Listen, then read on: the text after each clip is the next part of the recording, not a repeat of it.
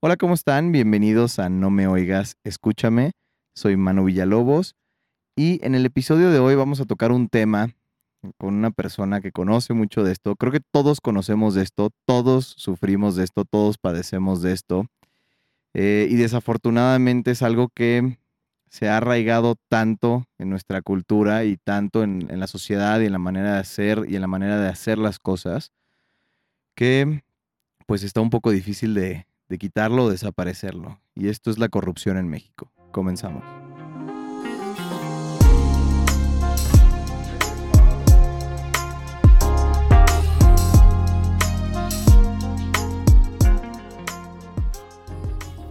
Bueno, nuestra invitada de hoy se llama Itzel Jiménez. Itzel Jiménez es una abogada egresada de la Libre de Derecho. Eh, es una persona que ha trabajado y que está muy involucrada en todo el tema de, de la corrupción, el combate a la corrupción en México a través de, de una asociación. Eh, y pues me interesa presentarla, Itzel. Muchas gracias. Gracias por estar aquí en el programa. Muchas gracias a ti por la invitación. No, al contrario, al contrario, yo encantado de la vida. Itzel, platícanos un poquito de qué es lo que haces, por qué, a qué te dedicas, por qué decides empezar y arrancar con todo este tema de me quiero involucrar a, a luchar contra la corrupción. Este, ¿Qué es lo que te llevó a esto? Bueno, yo, como ya dijiste, soy abogada. Eh, actualmente trabajo en la organización Puebla contra la corrupción y la impunidad. Tengo ahí aproximadamente año y medio. Eh, ¿Qué es lo que me llevó a trabajar aquí? Bueno, Puebla contra la corrupción y la impunidad es, un es una organización que nace de la idea de investigar actos de corrupción y castigarlos en la medida de lo posible, más bien denunciarlos a nivel Estado. Esta es una organización filial de una organización que se llama Mexicanos contra la Corrupción, que ha tenido mucho más pegue a nivel nacional, que ha tenido impacto, que incluso han impactado en políticas públicas anticorrupción y que han hecho muchísima investigación sobre desviación de recursos públicos, sobre tráfico de influencias. Bueno, han hecho cosas muy impactantes y que sí nos han revelado este fenómeno de la corrupción que es poco explorado en México. Eh, a finales, en el año 2018, que fue año electoral, eh, yo estaba en mi último año de la universidad y eh, participé en la recolección de firmas de el que entonces, en ese entonces quería ser gobernador de Puebla, Enrique Cárdenas. Eh, yo creo que ese fue el primer acercamiento que tuvo un poco hacia la política real y hacia lo que es el sistema político en sí. Entonces, bueno, intentamos durante meses hacer una recolección de firmas para lograr una candidatura independiente sin partidos políticos, una candidatura ciudadana. Y ese fue el primer acercamiento o el primer choque que una persona puede tener con la realidad y con las trabas que el sistema te pone para intentar generar un, cambio, ¿no? Eh, estuvimos recolectando firmas, al final la, candidatura no se logró y después en octubre de 2018 Enrique me invita a este proyecto que es Puebla contra la corrupción y la impunidad, ¿no? Y ya teniendo toda la experiencia de lo que vimos en las elecciones, de cómo de repente te quieren vender credenciales, vender firmas, de cómo eh, hay, hay un freno sistemático para, para evitar la entrada de movimientos diferentes, se puede decir. Eh, pues ya con toda esta experiencia intentamos arrancar este proyecto que es Puebla contra la corrupción y la impunidad. Ok. O sea, tú fuiste parte de las, del equipo que comenzó en Puebla todo este tema de Puebla contra la corrupción. Ajá, somos el primer equipo, somos un equipo de 10, 12 personas aproximadamente, abogados, periodistas de investigación, editores, eh, un diseñador web tenemos. Realmente es un equipo muy pequeño. Eh, tener la organización, te digo, un año y medio. Eh, no, bueno, poquito más, en octubre cumplimos dos años. Y pues sí, es, el, es un proyecto piloto. Ok. Y ¿por qué Puebla? ¿Por qué se refleja este proyecto que viene de, Mexicanos contra la Corrupción? ¿Por qué se refleja en específico en Puebla? O sea, ¿qué es lo que hace que Puebla se vuelva el... Ah, en Puebla tenemos que replicarlo. Yo creo que más bien ha sido que nuestro director, Enrique Cárdenas, ha sido una persona que durante mucho tiempo eh, luchó contra la corrupción y lo hizo desde una trinchera nacional, ¿no? Fue el, el eh, uno de los redactores de la ley 3 de 3, bueno, que es una ley que lo que hace es pedirle a los servidores públicos que rindan su declaración fiscal, patrimonial, su conflicto de intereses. Es una ley súper importante porque es un parteaguas entre sí, un parteaguas en la transparencia en el aspecto de decir, los servidores públicos tienen que rendir más cuentas, tienen que dar más información y esa información tiene que ser pública y accesible a la ciudadanía. Entonces, esta ley me parece que es como de 2016, eh, fue un parteaguas, él participó en esta ley y a partir de ahí, ya que es, bueno, él es un académico, él eh, fue rector de la UDLA y estuvo siempre muy involucrado en todo lo que es la corrupción y logró enfocar ese estudio anticorrupción y esa energía en Puebla. Es decir, durante el, durante el sexenio de Moreno Valle eh, estuvo sacando muchos artículos, estuvo haciendo investigación acerca de cuánto había costado el CIS, cuánto había costado el barroco, por qué los costos habían sido tan elevados, a qué empresas se les dio. Entonces al final nos dimos cuenta de que en Puebla hay muchísima corrupción, ¿no? Y, y no solamente en Puebla, digo, hay en muchos estados, pero sí fue, o sea, nos dimos cuenta de que realmente hay mucha corrupción en Puebla y, en muchos estados y que no hay proyectos a nivel local. O sea, todo está enfocado en lo nacional, hay un montón de gente vigilando el presupuesto, vigilando políticas públicas, pero a nivel local sí creo que nos quedamos muy cortos. Entonces, más bien puede ser que haya sido iniciativa de Enrique, eh, el decir, bueno, vamos a empezar esto y si lo podemos replicar después en otros estados, padrísimo, pero o sea, alguien tiene que parar esto aquí, ¿no?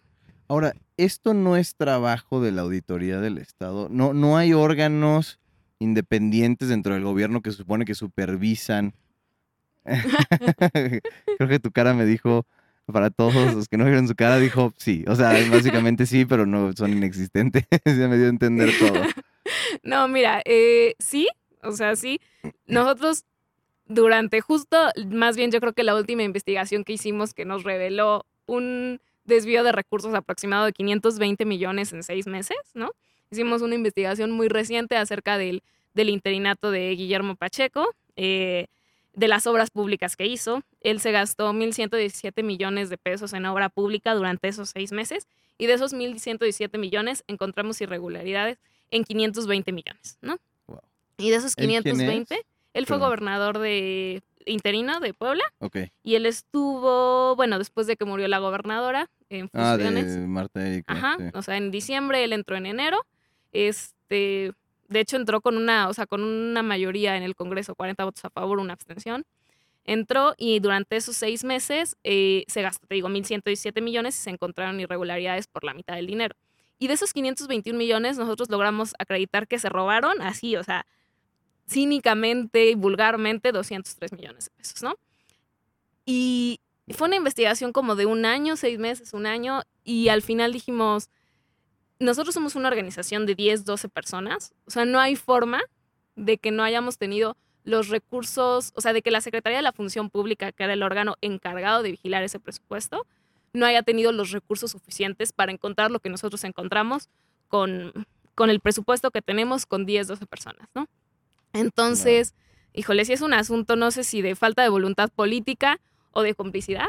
De conveniencia. Pero, pero sí, o sea, hay un momento en el que dices las instituciones son inexistentes, son de juguete. A ellos, a la Secretaría de la Función Pública, le tocaba investigar qué estaba pasando con la utilización de este recurso y por otra parte, a la Auditoría este, Superior del Estado le tocaba vigilar la cuenta pública, ¿no? ¿Qué es lo que se había gastado? ¿Cómo? Ahorita, en, que estamos, agosto de 2020, y están terminando de checar la cuenta pública de 2018. Entonces, esa es otra queja, como decir, pues tendrían, o sea, sí hay tiempos, pero los tiempos siempre pueden pedir una prórroga entre el Congreso, el Congreso se los vuelve a prorrogar y al final pasan dos años y no tenemos idea de, de, de qué forma se ejerció el recurso de dos años anteriores, ¿no? Entonces, ya una vez que hay una, una transacción así de grande que se robó esta cantidad de dinero, perseguir eso después de seis meses, un año es súper difícil, ¿no? Es, muy complicado. O sea, ¿y en, ¿qué es lo que hacen en el día a día? O sea, exactamente para que todos los que nos escuchan puedan más o menos entender, ¿qué es lo que hacen en el día a día? O sea, ¿cómo investigas? ¿Qué, qué es lo que ven?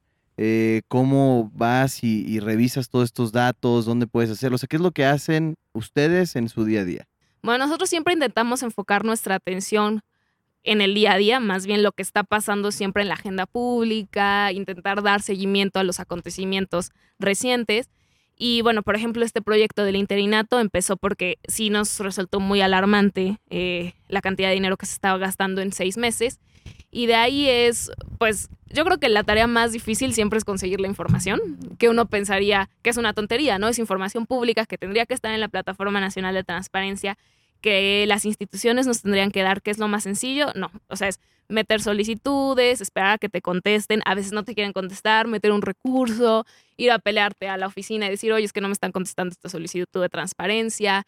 Eh, mucho, esa es una parte, o sea, una parte es la investigación de escritorio, de decir, vamos a checar la cuenta pública, vamos a checar los contratos, pide los contratos, espérate a que te contesten, léelos, estudianlos, etc. Y otra parte que también yo creo que es súper importante, que es la investigación de campo, ¿no? Eh, ir a las empresas, ir a los domicilios, tocar, hola, ¿cómo estás? Aquí es constructor urbano y que sea ASB. No, aquí no es, ah, ok, nunca has ido aquí. O sea, ese tipo de, de trabajo de campo. ¿Es tema de empresas fantasma o, sí. o sea, ok? Sí, okay, sí. O sea, en el interinato, por ejemplo, eran más o menos 9, 10 empresas las que desviaron el recurso y de esas encontramos como 8 fantasmas, ¿no? Wow. Entonces, el trabajo de campo sí es muy importante. Puede ser que incluso sea lo más pesado porque al final te puedes encontrar con gente que de plano no tiene idea. O sea, tocar una puerta y que te digan, esta es una casa, yo tengo 10 años viviendo aquí y nunca ha sido una empresa y llaman varias personas que vienen a preguntar por esta empresa y esta empresa no existe. No. Puede ser desde esto hasta una persona que ya se te pone más al brinco, ¿no? Sí, sí es aquí que quieres, este, no, pues nosotros no tenemos que necesidad de dar información pública, nosotros somos una empresa privada, pídeselo al Estado. Ese tipo de confrontaciones puede ser que sea lo más difícil. Afortunadamente en esta investigación tuvimos pocas de esas confrontaciones porque realmente no había nada. o sea, sí fue como de la forma más vulgar. eh, llegamos, a veces las direcciones ni siquiera existían, pero yo creo que esa, esa parte siempre es un poco temerosa, ¿no? Para la, para la investigación, porque al final no sabes a quién le estás preguntando, no sabes qué tan peligrosa puede ser esa persona, qué tantos contactos tenga con la gente de arriba, ¿no? Entonces, una parte es lo académico y otra parte es la investigación de campo. Y eso es lo que hay que ir haciendo día a día para unir las piezas de una investigación. Oye, Itzel, y, y a todo esto, ahí viene mi pregunta, es, ¿te da miedo? O sea, ¿les, les da miedo? O sea, ¿no, no sientes miedo? Porque al final del día, a ver, vivimos en un país donde desafortunadamente hay una impunidad brutal, donde la, la parte política del país tienen un poder eh, impresionante sobre la ciudadanía, sobre el aspecto privado, o sea, generan demasiado poder y demasiado alcance y no hay límites, ¿no? Hay veces que eh, por ese tema de mantener el poder, por ocultar todo, no se tienen los límites, ¿no? ¿Les da miedo? O sea, es, es peligroso empezar a enfrentar todo eso, empezar a investigar sobre eso, empezar a nombrar, apuntar dedos, a decir Claro. eso. Mira, yo creo que a lo mejor es porque yo estoy empezando, o sea, tengo dos años en esto, no es mucho tiempo. A mí en lo personal, en concreto en esta investigación, ya cuando hablas de estas cantidades de dinero, pues sí, no, no te voy a mentir, o sea, no, no era algo muy tranquilizante, no era algo tan sencillo, pero yo creo que conforme vas avanzando, pues le vas perdiendo un poquito el miedo y aparte yo también creo que estar en una organización que te respalda te da muchísima más tranquilidad, ¿no? O sea, que no solamente es tu investigación y sale y tú, y tú la firmas, porque como tal, esa investigación, si yo la hago, yo la firmo, o sea, sale a nombre de Itzel Jiménez, pero siempre con un respaldo de la organización que te va a brindar cierta protección, ¿no? Entonces, es, por ese lado siempre es, siempre es muy tranquilizador, pero al final el día a día, el ir, tocar, este, marcar desde tu teléfono privado, oye, ¿qué onda? ¿Qué empresa es? Pues sí trastoca cierta parte de tu intimidad, puede ser, ¿no? Porque al final si marcamos desde nuestro celular, damos nuestra cara, damos nuestro nombre, nuestro correo. Entonces siempre, siempre trastoca cierta parte de tu intimidad y sí da miedo, pero creo que conforme al, el tiempo pasa, pues se te va quitando un poco. Ok. wow. Sí. Wow. Oye, ¿y qué casos han, desde que em- empezó Puebla contra la corrupción, o sea, a qué se han enfrentado? ¿Qué, qué casos puedes decir? Ahorita nos comentabas del tema del interinato, ¿no? De este desvío de recursos de 500 y tantos millones de pesos y demás. ¿Con qué otras cosas se han topado? ¿Qué otras investigaciones han hecho? Bueno, yo creo que durante estos, este tiempo hemos hecho tres investigaciones importantes. La primera es la trama Audi, componentes de un gobierno autoritario. Es el investigador eh, principal, fue Sergio Mastreta, que es el encargado del área de, periodis- de periodismo de investigación. Eh, ahí lo que hicimos fue intentar abrir todos los contratos e investigar todo lo que se había hecho cuando se trajo la plataforma Audi a Puebla. Ahí sí encontramos eh, que se le quitaron a ejidatarios tierra de la forma más vil, eh, que les pagaron a un precio muy bajo. Encontramos que el, que el contrato que se hizo con el gobierno y Audi fue súper o sea, beneficioso para Audi, que perdonaron impuestos sobre la nómina, que, o sea, realmente les cobraron muy poquito impuestos. O sea, un, un, contrato en el que una empresa realmente salió muy beneficiada a partir de gobiernos públicos, o sea, a partir de, del recurso público del Estado, ¿no? Entonces, ahí yo también creo, a mí no me tocó tanto, tanta confrontación, más bien al que le, le, le tocó esa confrontación fue a Sergio y con los testimonios hubo un, un, señor en concreto que le dijo, si a mí me pasa algo, a ti voy y te destruyo, ¿no? Entonces, y si ya amenazas mucho más directas, ¿no? Mucho más confrontativas. Pero esa fue una. La segunda que tuvimos fue dinero ilegal. Esa, bueno, fue una investigación de tres tomos sobre las elecciones 2018, 2019 y un compilado de testimonios de lo que habían sido las elecciones en los últimos 10 años. Eh, esa también la verdad es súper interesante porque ahí es cuando te das cuenta de cómo funciona el dinero en las elecciones, ¿no? De cómo van y compran un voto, cómo los movilizadores traen un montón de dinero en efectivo y le reparten a más gente. Ahí tuvimos aparte testimonios muy sensibles de gente muy involucrada en la política que había que proteger, que había que tener mucho cuidado de que no que no salieran a la luz esos nombres porque al final están involucradas con gente muy poderosa y que por lo tanto es muy peligrosa, ¿no? Entonces, pues esa investigación también, bueno, a mí me parece bastante interesante en el aspecto de que hay mucha investigación a nivel electoral federal, pero qué es lo que está pasando al interior de los estados, ¿no? O sea, cómo se están movilizando adentro, cuánto dinero, cuánto dinero cuesta una campaña, cómo se pelean por los puestos en, en un partido, ¿no? Entonces también, también fue interesante. Ok. Oye, a ver, pero ahorita que mencionabas audio, o sea, entiendo que, que es muy común, ¿no? Bueno, al menos ese es mi entendimiento de qué es lo que pasa en la corrupción, ¿no? Viene una empresa multinacional y dice, quiero poner una fábrica en, tal estado, ¿no? O quiero poner una fábrica en México.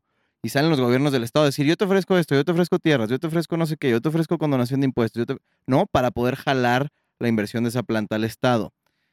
Ahora, la corrupción, ¿cómo sucede dentro de eso? O sea, es el gobierno del estado, los políticos compran los terrenos, se los venden al gobierno, el gobierno se lo regala a Audi, o sea, ¿cómo se desarrolla? Porque, pues al final de una empresa como Audi, que tiene una imagen a nivel mundial, ¿no? Por decirlo de alguna manera, pues no quiere verse involucrado en escándalos de corrupción, ¿no? O sea, ellos, ellos al final del día, bueno, no sé, no sé si estoy equivocado, pero pues es muy poco probable que te vayas a enterar el ejecutivo de Audi o, o los directivos de Audi eh, están involucrados en corrupción con el gobierno del estado de Puebla, ¿no? O sea, más bien o, no sé cómo funciona eso, o sea, ¿qué es lo que pasa ahí? Pues mira, la verdad es que es un poco de todo.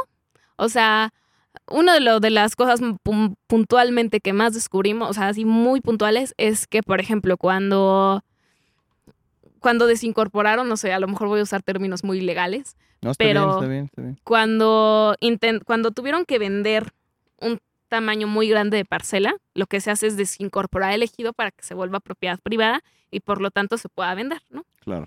Eh, hicieron, por ejemplo, una asamblea de eh, muchísimas hectáreas, no estamos hablando de miles de hectáreas. Eh, convocaron a la asamblea para decir, bueno, van a venir todos los ejidatarios que estén, que sean dueños de, este, de, este, de esta parcela. Convocaron a la asamblea y no pusieron en la orden del día que se iban a tratar eso de, las, de la venta de tierras. Llegan a la asamblea, pocas personas celebran una asamblea sin quórum legal y entonces desincorporan el ejido para volverlo propiedad privada. Y hubo ejidatarios que ni se enteraron, que solamente se les pagó algo, eh, se les pagó muy poco dinero y al final eso es algo un poco más interno, ¿no? O sea, algo que sucedió con el gobierno del Estado de Puebla.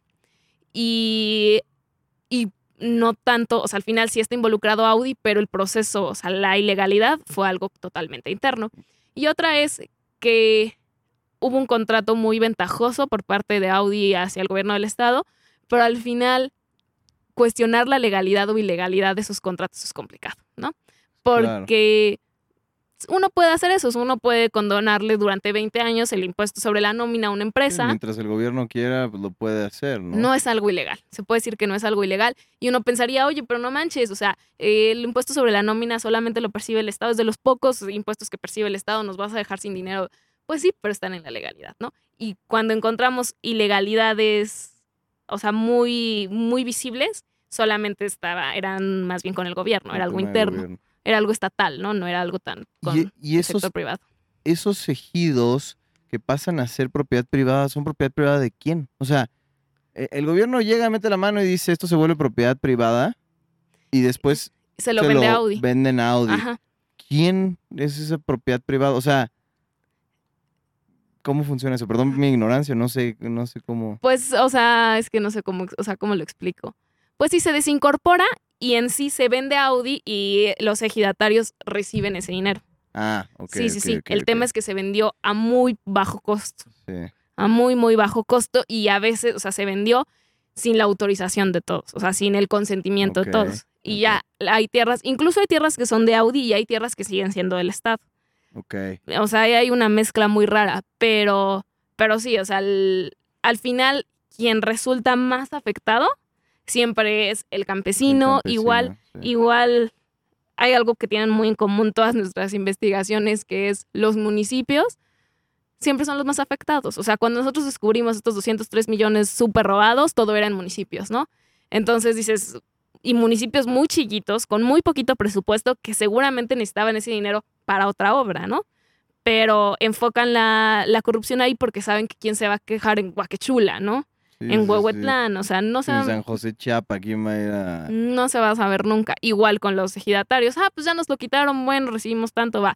¿Quién ellos, se va a ir a meter ahí? ellos, digo, a ver, mm, digo, aquí yo, yo trabajé para un banco Ujú, en donde llevaba un portafolio y eran clientes con un cierto poder adquisitivo, un cierto X monto de dinero ahorrado, por no poner número, que era gente que había recibido dinero de la venta de sus terrenos para la construcción de Audi. ¿En serio? Sí. O sea, eran puros campesinos y veías a gente muy humilde con bastante dinero porque pues era gente que les habían comprado, quitado, no sé, sus terrenos en, en- eh, para la planta de. Audi. Y muchos se quejaban del precio al que les compraron los Claro. terrenos. O sea, gente que les compraron terrenos en 5, 15 pesos metro cuadrado un terreno. O sea, que a ver, lo haces a, a- a miles de metros y se vuelven 2, 3, 4 millones de pesos, ¿no? Para estas personas, pues nunca han visto 4 millones de pesos. Ellos Claro. no sabían que su tierra podía valer 4 millones de pesos, ¿no? Pero desafortunadamente, viéndolo la realidad, pues les están comprando terrenos a 5, 15 pesos metro cuadrado, Claro. ¿no? Que no es lo que vale. Y vendiéndoselos a Audi, Mil veces más caro, que ese era el otro tema. Ese justo era el tema, ¿no? y O sea, eso, te digo, uno, una, incluso el gobierno a veces lo compraba súper barato, se lo vendía a Audi, yo aquí ya tengo más dinero, o sea, Sí. incluso también encontramos muchísima relación entre la gente que, que compraba los terrenos y que había estado trabajando como en el registro agrario, o sea, que tenía puestos de gobierno que sabía perfectamente bien cuánto es lo que se iba a vender, en qué momento, en y qué momento que- tenía que y entrar. el terrenos y que todo. y- Ujú, Y un abuso de poder impresionante, ¿no? sí, sí, sí, sí. Y siempre hacia clases bien desprotegidas, porque al final los dejan en una situación súper vulnerable, ¿no? Sí, sí, desafortunadamente sí. No, de verdad es que era triste, ¿no? O sea, pues digo, escuchaba las quejas y al final del día muchos de ellos muy felices, ¿no? Porque, pues, Claro. oye, dos millones de pesos, tres millones de pesos, cuatro millones de pesos, cinco millones, pues nunca los habían visto en su vida. A ver, Mm, pues hay mucha gente que trabaja toda su vida claro. en, en corporativos y demás y no los llegan a ver, Sí, ¿no? Ahorrados en su cuenta, ¿no? O sea, claro. eh, es- son las ironías, ¿no? Pero, pues, desafortunadamente era a costa de sus tierras, ¿no? Y a costa de algo que había pasado generaciones y generaciones y algo con abuso de poder, ¿no? Con, con te lo compro a un centavos nada una baba y lo vendo a miles de pesos el metro cuadrado. ¿no? No sé. Pero bueno, digo, muy triste ese tema. Pero a ver, otro tema que me interesa, elecciones. A ver, platícanos un poquito más de este tema de las elecciones. ¿Qué es lo que, pues, qué es lo que pasó en Puebla? O sea, a ver, yo hoy te voy a- lo que te voy a plantear. Yo tenía un trabajador. Cuando, cuando estaba mi gente en, en- en mi negocio, antes de las elecciones, pues ya ves que se ve- veía venir, se venía escuchando que nadie iba a salir a votar, ¿no? Ya se venía como... todo ese tema. 2019, dices. Sí, sí, sí. Cuando, cuando fallece Marta Marta Erika y Erika, la siguiente Rafael, la siguiente elección, que es 2019, eh, le digo a mis trabajadores, a ver, su responsabilidad es votar, vayan y voten por quien quieran, eso a mí me vale, el partido político por el que voten, a mí me da igual, eso no es de mi, de- eso no me incumbe a mí, pero tienen que ir a votar, es tu obligación como ciudadano. Y uno de mis trabajadores me dijo, yo no puedo ir a votar. Le dije, ¿por qué no tienes IFE? Y me dijo, no, mi problema es que la última vez que fuimos a votar en mi pueblo, se ponen muy agresivos, nos quieren golpear, nos forzan a votar por un partido político que empieza con M y termina con Orena. Este, y ha- había gente, no sé quién, no me consta, no estuve ahí, no, o sea, no voy a venir aquí a tirar pedradas a lo que sea, pero entonces mi trabajador me dice, pues, no, o sea, no puedo porque en la casilla donde nos toca votar, pues no quiero exponer a mi esposa o lo que sea, porque la gente se pone muy agresiva, porque están personas del partido político, Morena, lo voy a mencionar, porque pues así era, así me lo dijo mi trabajador, que a fuerza quieren que votemos por ellos. Es que, eh, bueno, no sé, yo sí creo que el mundo de las elecciones es un mundo todavía muy poco conocido y es impresionante todo lo que pasa. No, sé, recordarás que en 2018 yo igual estaba en el último año de la carrera, teníamos un colectivo de gente que quería impulsar la participación ciudadana y nos tocó ir a eh, ser observadores electorales, algunos fueron funcionarios de casilla, entonces fue un día súper activo, ¿no? Todos estábamos muy emocionados, o sea, como vivir ese momento histórico de tantas elecciones juntas del Congreso, los diputados locales, ayuntamientos, para nosotros que estamos jóvenes y que es un tema que nos apasiona, era algo súper emocionante, ¿no?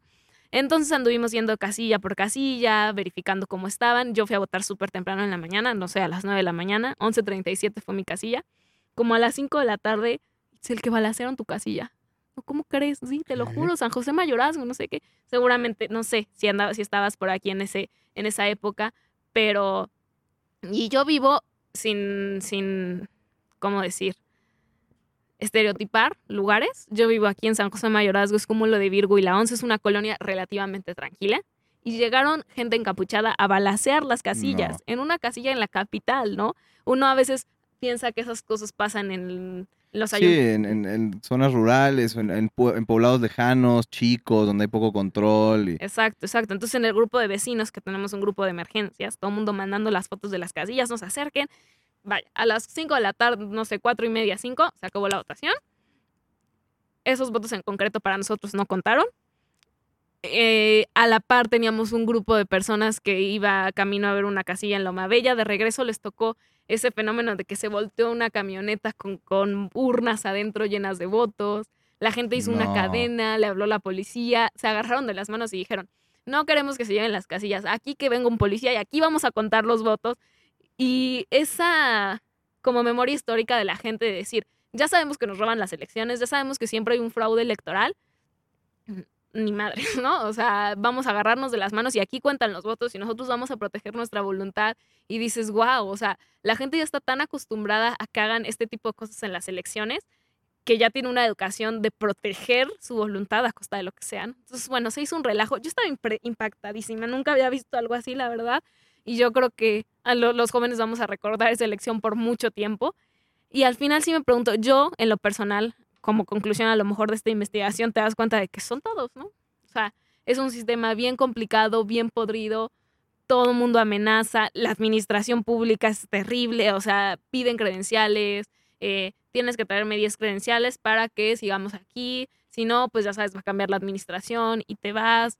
Entonces, ese tipo de cosas que dices es que me amenazan por votar por Morena, en ese pueblo se llamaba Morena, en otro pueblo se iba, en otro lugar Sí, se iba a llamar llama, PAN, en otro eh, PRI, y en otro PRD, en otro lo que tú quieras, ¿no? O sea, todo es la misma Claro. porquería. el tema es que se hace en todas partes, no sé, para mí sí fue súper impactante, incluso por mi edad, porque era de las primeras elecciones en las que participaba, porque estaba muy activa, por lo que fuera, fue impactante, ¿no? Se hace esta marcha porque todo el mundo decía, no, es que, eh, ¿quién fue el que hizo tanto relajo? Porque de verdad muchísimas casillas balacearon, se robaron muchísimas urnas, justo es, es parte de la investigación que sacamos. Llega 2019, la gente ya no quería votar.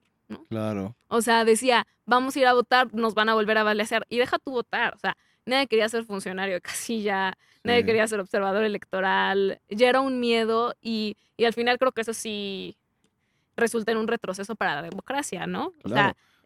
Fue a votar el 30%, creo, de, de, de- la participación ciudadana cae. Del De por sí cuando, o sea, cuando hay una segunda, o sea, una segunda elección, elecciones tan pegadas, la participación ciudadana siempre cae. También cae cuando son elecciones únicamente locales. No es lo mismo que cuando, cuando vamos a votar presidente de la República, la participación ciudadana sube y cuando vamos a, votar cosas locales, baja.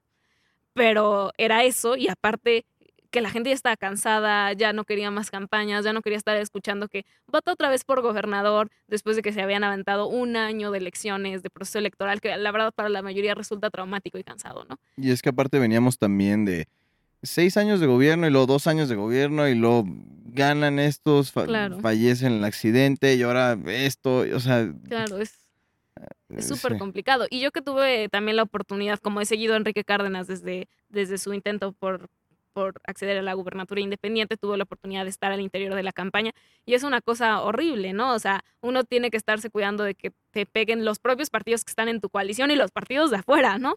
Entonces, no sé, si es, sí es una cosa terrible. Justo en la parte que yo hice del, del estudio de esas elecciones era eh, bueno, mi capítulo se llama Comportamiento ilegal y sanciones de los partidos políticos. Y al final lo que concluimos es, los delitos son una cosa, o sea, eh, pueden llegar a balacear eh, urnas, llevárselas, comprar votos, y todo eso son delitos y son una cosa. Y otra cosa muy distinta y que tiene un impacto enorme es la cantidad de poder que ejercen los funcionarios públicos eh, en el ejercicio de su poder para beneficiar a un candidato, ¿no? Eh, justo hicimos un análisis de las, a lo mejor no sé si esto suena un poco aburrido, pero justo hicimos un análisis de las, eh, de las faltas administrativas, o sea, de cómo podría ser que un presidente municipal llegara y regalara cosas y dijera, "Ve, voten por Barbosa, cosa que es totalmente ilegal, y al final llegaba a un tribunal y le decían, oye, por favor, no lo vuelvas a hacer, gracias.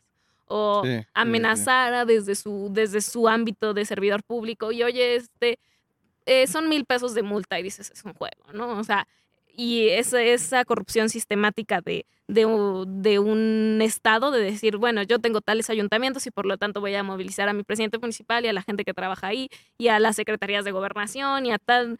Y de esa forma voy a poder amarrar la elección y al final lo que me van a decir es, oye, son 15 mil pesos de multa, porfa, págalos y no lo vuelvas a hacer, ¿no? Sí, Entonces sí, sí, es, Sí, no hay consecuencias reales. no hay consecuencias reales, no, definitivamente.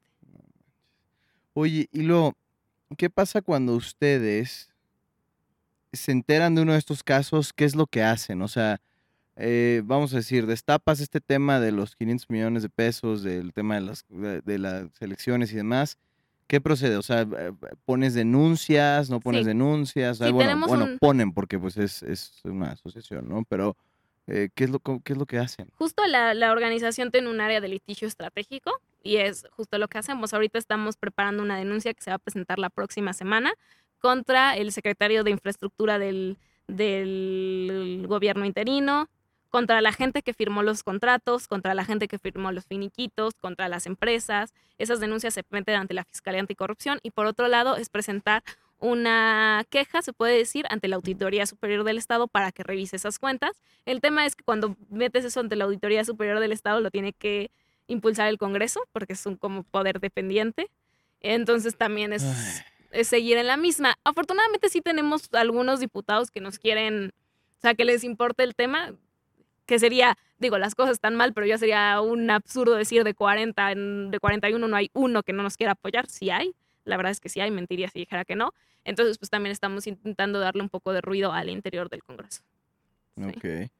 Y la realidad de las cosas es, ¿hay consecuencias? O sea, No, yo ¿Qué? creo que no. ¿qué tan probable es?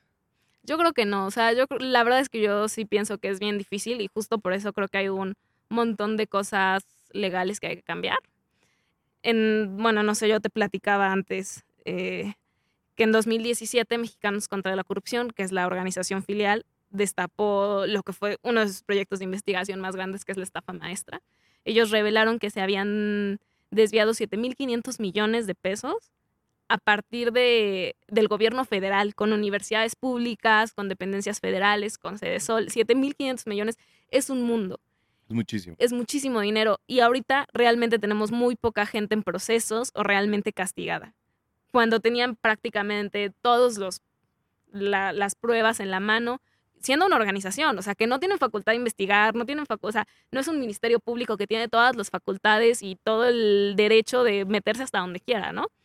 Eh, vaya, lo que quiero decir es, se podría hacer. O sea, las instituciones tienen la capacidad, las instituciones tienen la facultad, la gente, y hay una falta de voluntad política impresionante. Y ellos con una, con una cantidad de dinero tan grande han podido castigar a tan poca gente que al final sí dices, nosotros tenemos 521 millones, no son los 7.500, es en seis meses, es un estado, o sea, grave es, es muy, muy grave. Es un mundo de dinero. Es muy grave, pero el tema justo es, ah, espérate, hasta 2022, que nosotros estemos checando la cuenta pública de 2019 y pues ahí vemos y ya para eso el dinero quién sabe a dónde se fue, ¿no? Pero esto lo ve el sistema judicial, o sea, el, poder judicial son los encargados de hacer cumplir la justicia, ¿no? Justo o sea, tú llevas las pruebas, tú llevas toda la documentación y, planteas un caso, ¿no? Claro. Ante un, ante un juez, no sé, supongo, o no.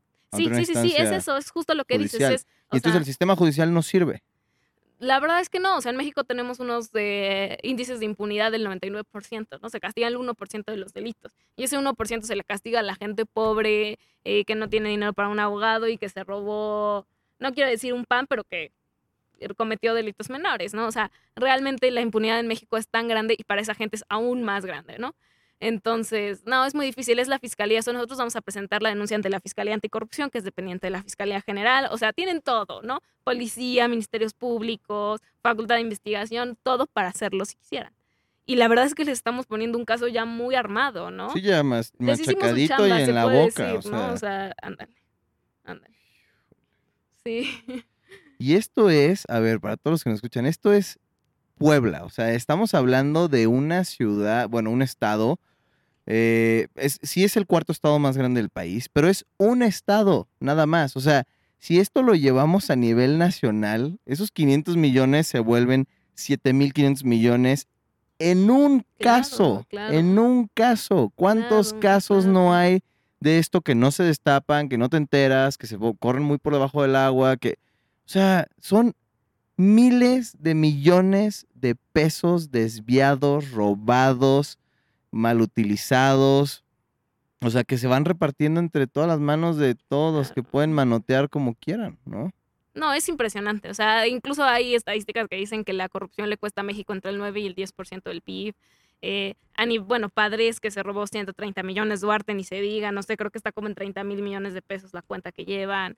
Eh, y todo, o sea, bueno, a ver, hay muchas cosas a nivel nacional, pero yo así digo, a nivel estado hay muy poca fiscalización del recurso público y los estados tienen muchísimo dinero. O sea, el, presupuesto anual de Puebla este año está como en 93 mil millones de pesos, ¿no?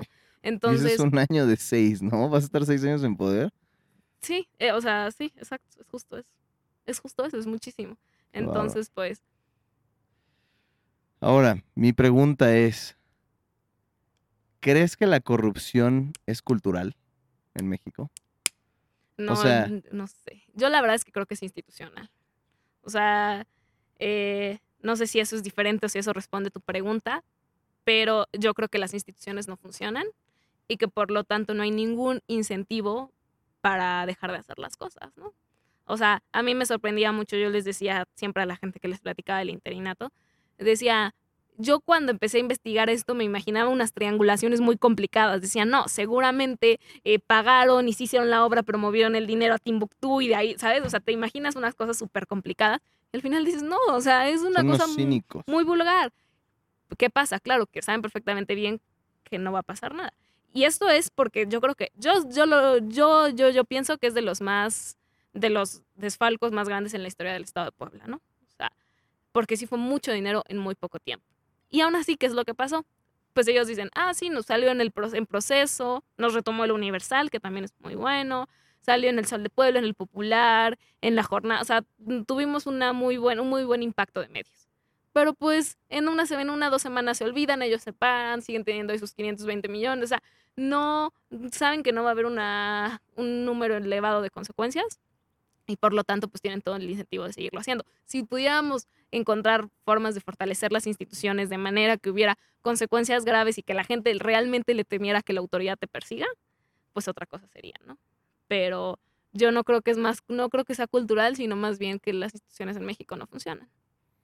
Pero ahora, esas instituciones están operadas por la sociedad, ¿no? Claro. O sea, yo, Manuel Villalobos, puedo irme a inscribir, yo, Manuel Villalobos, puedo empezar a hacer ruido, lanzarme de candidato, meterme en una posición en un puesto público. O sea, al final del día, pues un gobierno es el reflejo de una sociedad.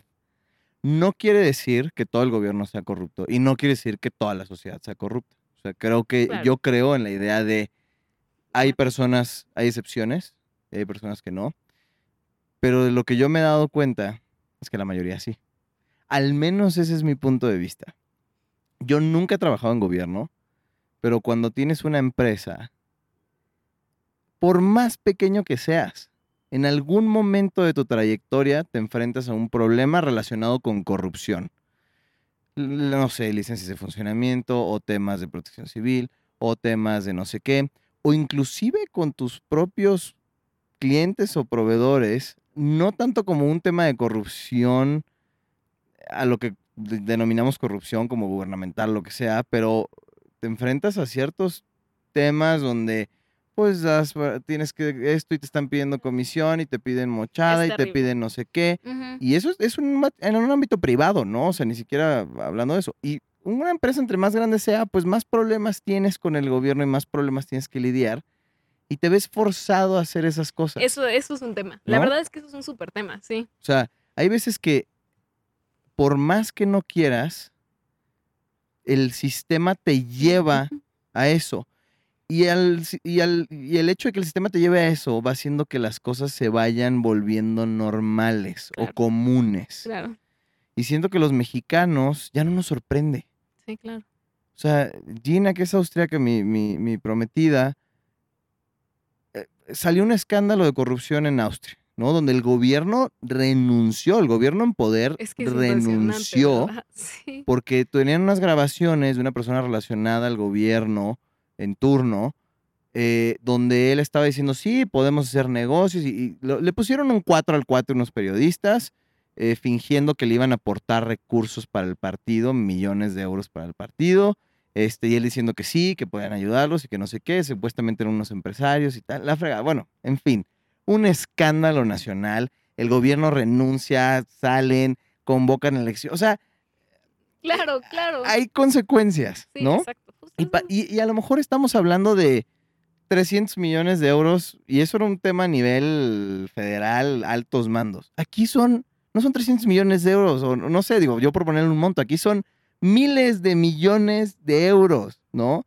Todos los años, todos los años es una robadera de miles de millones, de miles de millones, de miles de... Y para nosotros es muy normal. Y me platicaban y yo decía, ay, pero pues eso pues pasa en México todos los días. Sale un idiota a decir que se robó, y- pero se robó poquito. Y sale otro que lo agarraron robándose no sé qué. Y salen los videos de no sé quién agarrando dinero en efectivo. Y ya nos acostumbramos. Claro, claro. Sí. Entonces, ¿cuándo va, ¿cuándo va a acabar esto?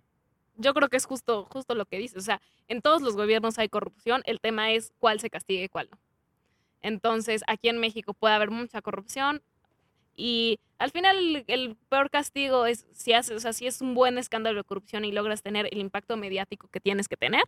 Caso Peña Nieto, estafa maestra, Casa Blanca, Duarte, César Duarte. acum- Lozoya ahorita. Claro, se le acumularon tantos escándalos de corrupción que al final dime quién iba a votar por el PRI. Digo, no lo sé. O sea, bueno, evidentemente sí hubo gente que votó por el PRI, pero muy poca. Entonces al final se puede traducir en un, en un voto de castigo, en el mejor de los escenarios, pero realmente, o sea, no hay una consecuencia, ¿no? Entonces sí es, es terrible.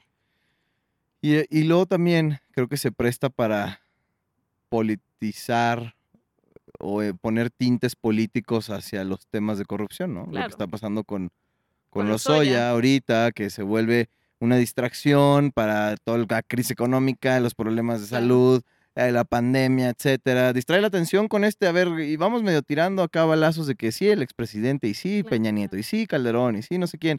Y sí, a ver, o sea, no me cabe duda que, que claro. debe de haber un- un montón de mierdero ahí de Claro. corrupción, una ratería espantosa, pero se va volviendo también para beneficio del partido político en turno, ¿no? Sea quien sea el partido político, que creo que ese es- eso también es un problema, Se resume en un persiguen No. la corrupción que les, que les que conviene. les conviene. Exacto. ¿No? O sea, ahorita muy Lozoya y todo no fuera Bartlett. No sé si supiste del escándalo Ah, sí, reciente de los sí. ventiladores. Los ventiladores, más todo lo que trae arrastrándole las casas y Claro, las mil cosas y. Y justo a mí, a mí eso, apenas tenía una discusión con un compañero de eso, que me decía, ahorita tenemos, por ejemplo, parados los, los plazos de transparencia. Es decir, si yo ahorita le pregunto al gobierno del Estado, ¿cuánto te estás gastando por la contingencia del COVID? ¿Cuánto te cuestan los tapabocas? ¿Cuánto cuesta esto? No te dice. No te dice porque ahorita estamos en contingencia y no te voy a contestar. Entonces, un compañero me decía, ay, bueno, lo que pasa es que también tenemos que cuidar a los servidores públicos porque pues ellos también se pueden enfermar en las oficinas y, y yo decía, el tema, lo que a veces no vemos de la corrupción es que esa corrupción se traduce en vidas. Caso Bartlett, ¿no? O sea, compramos eh, ventiladores a sobreprecio que ni siquiera tenían las características. Sí, si tu mamá se enferma y está en el hospital y le toca uno de esos ventiladores sin las características o no alcanza ventilador porque compraron unos ventiladores mucho más caros, en lugar de comprar 20, eh, compraron 10 más caros, eso sí se traduce en vidas, ¿no? O sea, claro. el, el dinero que se roban, que se traduce en apoyos sociales, en carreteras, que después provocan accidentes, toda la corrupción, son vidas, eh, son derechos humanos y al final disminuye la calidad de vida de las personas en México, ¿no? Claro, Entonces, claro, porque todo ese dinero que se roba no se va a salud, no se va a infraestructura, no se va a generación de empleos, o sea, es educación, nada, Nada. no lo ves. ¿no? Entonces, claro que cuando te dicen te voy a cobrar 30% de impuestos, 35% de impuestos, pues nadie los quiere pagar. ¿Por qué? Pues porque no ves el dinero, si se lo no. terminan robando todo. Sí, no. En cambio, en otros países del mundo donde te dicen, te voy a cobrar 55, pero tus hijos estudian gratis, tienes salud toda tu vida, te voy a pensionar cuando seas grande, pues dices, oye, pues llévate Claro, el 50, claro. llévate más si quieres, Claro, ¿no? claro. Y O justo sea, es, es eso, apenas también le decía a mi novio antes de lo del interinato, le decía, ay, dice el SAT, me o sea, un requerimiento de que tengo que pagar impuestos, que le debo 2.800 pesos. Pues adivina qué, ellos nos deben 521 millones de pesos a todos los poblanos, ¿no? Se los pago, pero que está, o sea, que me expliquen, ¿no? claro. Y al final es eso, es con qué cinismo me vas a venir a decir que yo te debo 2.000 pesos cuando aquí se están robando millones. Sí, no, es un Entonces cinismo es- espantoso. O sea, ahora, mi pregunta para como concluir. ¿Se va a acabar la corrupción en México? Yo creo que sí.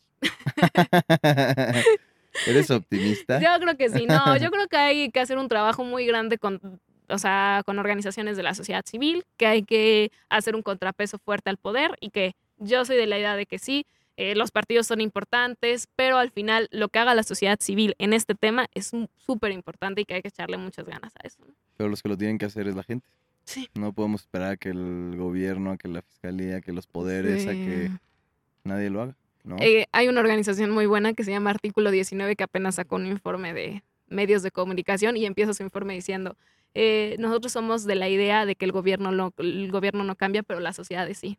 Entonces yo me quedaría con eso, ¿no? Decir, es, puede ser que el gobierno no vaya a cambiar, pero nosotros como ciudadanos vamos a cambiar y vamos a intentar generar algo diferente, ¿no?